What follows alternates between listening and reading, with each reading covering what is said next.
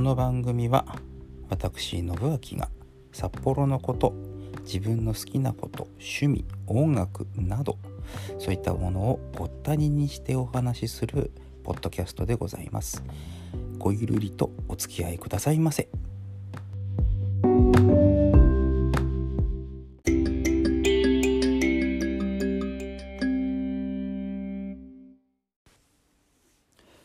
あの生前この本をね五郎さんが読んでいることは正直気づかなかったんですよ。あの夕方の夕方じゃないな午後だな。私の本棚の時間とかねあの午前中になった時期もありましたけれどもあの時間をねこうまともに聞いたっていうのは正直ちょっと遡るだけなんないんですけどもあのまあその枠の中で五郎さん生前ずっと触れていたということを亡くなってから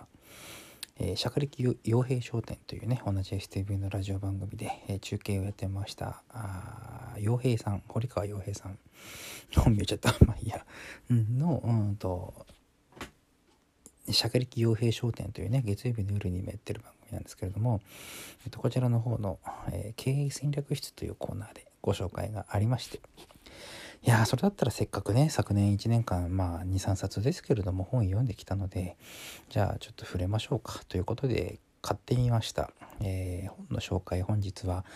ジェフリー・ディーバー著の「ネバーゲーム」という本でございます。えーと、主人公のね名前をねこれよく忘れるんだよな俺この人の名前。コルター・ショー。コルター・ショーという、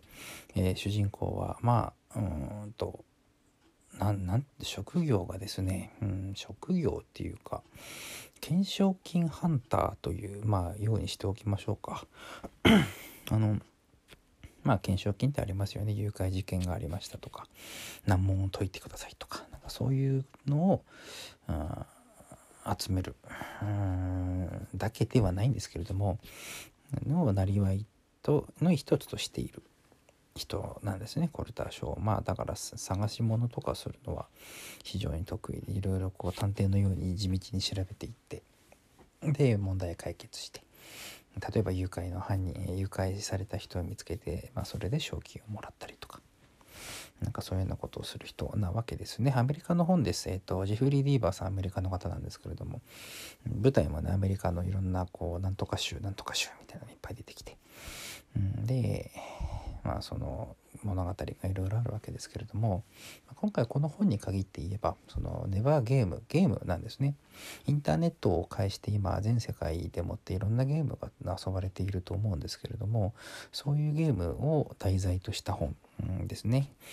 えー、でね出てくる中に例えば任天堂ですとか、うん、なんかそういう耳なじみのある言葉が出てきたりとか、まあ、パソコンでのゲームがほとんどの話なのでそういうオンラインゲーム界隈の事情を知っている人がいればよりとっつきやすいのかなもちろん知らなくても分かることは分かりますので、うん、非常に読み応えのねある本なんですよね。もうあのえーと、ジェフリー・ビーバーさんというこの作家の方はまあ俗にですね、えーと、このミステリー界ミステリーサスペンスこういう作品の世界の中ではどんでん返しの魔術師という異名をつけられている。まあ結構こう話が2点3点、うん、それが別にあの返しすぎてもう全く訳が分かんなくなるっていうわけではなくてあの分かる範囲で話がどんどんこう進化していく進歩していくっていうのが、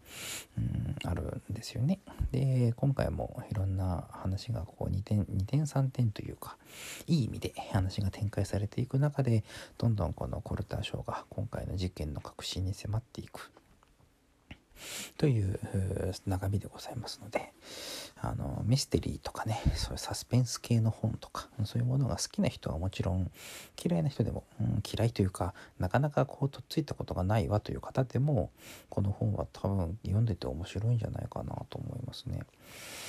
ただねあのこれ洋平商店の中でも言われてることなんですけれどもいかんせんねこの本ね厚いんですよ。400ページ以上ある本のしかもうんと2段のね、えー、と1ページが上段下段に分かれて2段式になっている本、うん、私人生に2段になってる本はこれが2冊目でしたね。えっ、ー、と1冊目は福井春俊さんの「亡国のイージス」という本だったんですけれども。あ3冊目か、うん、上下巻合わせると4冊目になりますけれどもね。あの福井さんの終戦のローレライなんかもそうでした。うん。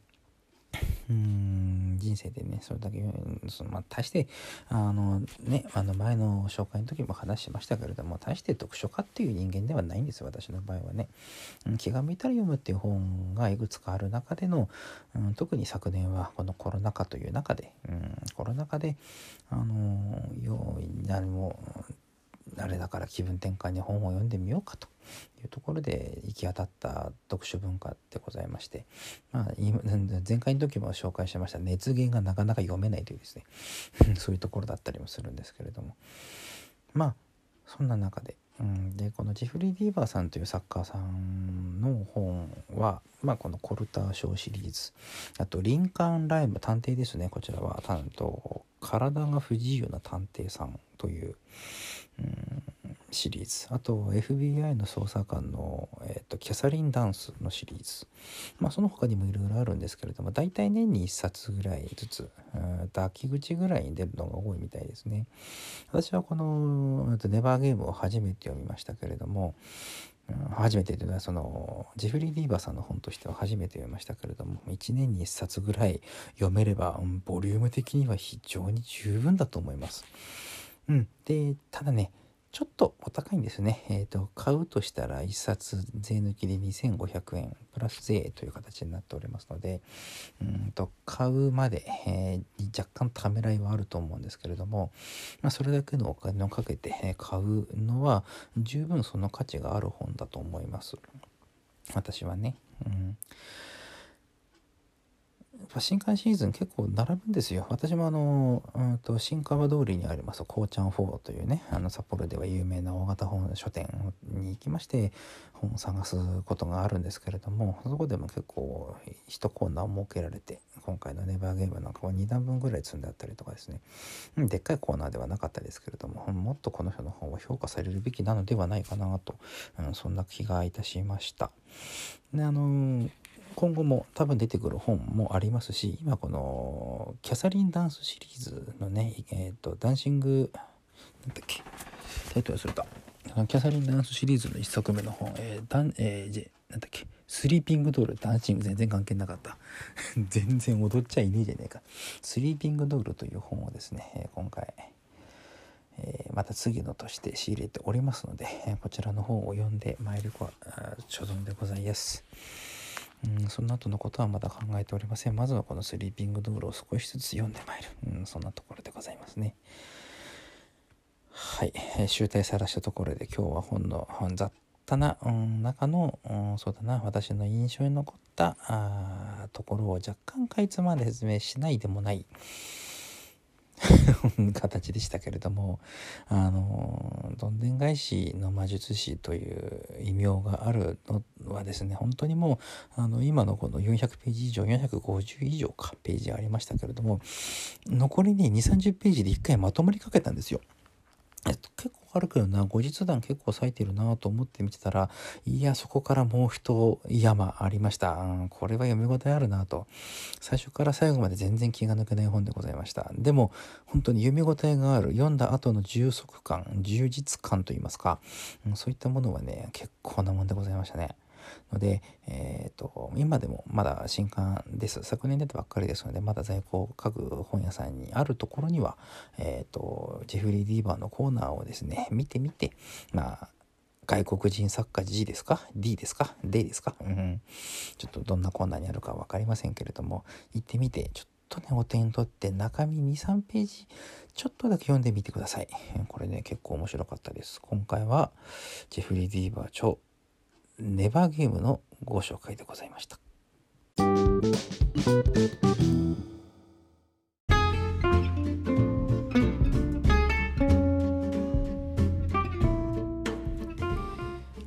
えー、Facebook ページを実は作りましてえっ、と、よくここに、えっ、と、登場されてますコードさんことあやさんとの2人組のユニット現在は2人組でございます。さだまさしの弁を借りればユニットって言葉を使うとどっちが風呂でどっちがトイレか揉めると思うんですけれども2人組で活動してまいります。シンプルノーツというですね。現在はカバー曲メインそのうちオリジナル曲もいくつかねやっていこうかなと思ってますけれども、えー、とこちらの方がですね、えー、と宣伝といたしましては今月26日3月26日金曜日の、えー、と夜8時オープン夜8時半スタートでございます。私どもシンプルノーツそして、えーと、えなさん、えー、三便隆さんそして延期道の幅の2人、うん、この4組におきます、えーと、白石南、えーと、白石区はですね南郷本郷通りか。8丁目にあります L9 というライブハウスでのライブイベントがございます、えー、そんな感じでやってまいります。この日は1500円、えー、ワンドリンク付きとなっておりますのでぜひ、え、L9 というライブハウスこちらの方にお越しください。えーと、シンプルノーツとして次4月の10日土曜日、えーと、これはいつもお世話になっております24件のバーンというライブハウスで出演します。こちらの方は詳細未定ですが、えーと、料金は1500円ワンドリンク付きもしくは2500円飲み放題どちらかとなっておりますので、はいえーとシンプルノーツというですね私どもお二人のえー、どんな形になっていくのか分かりませんがとりあえず今のところ、えー、1曲は、えー、若干気の抜けた枠があるということで だけご宣伝させていただきますよと。はい、えー、そんな感じで、えーと、シンプルノーツについての宣伝でしかありません。と個人などその他はですね、まだちょっと先までありませんので、また後日宣伝させていただきます。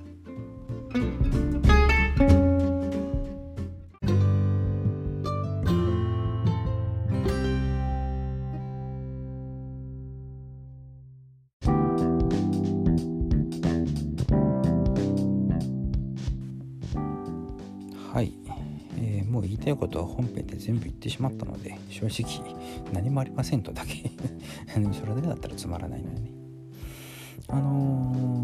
ー、ジェフリー・ディーバーさんって結構そんな若くはない方ですけれども今のご時世70そこそこまでいっちゃってもですね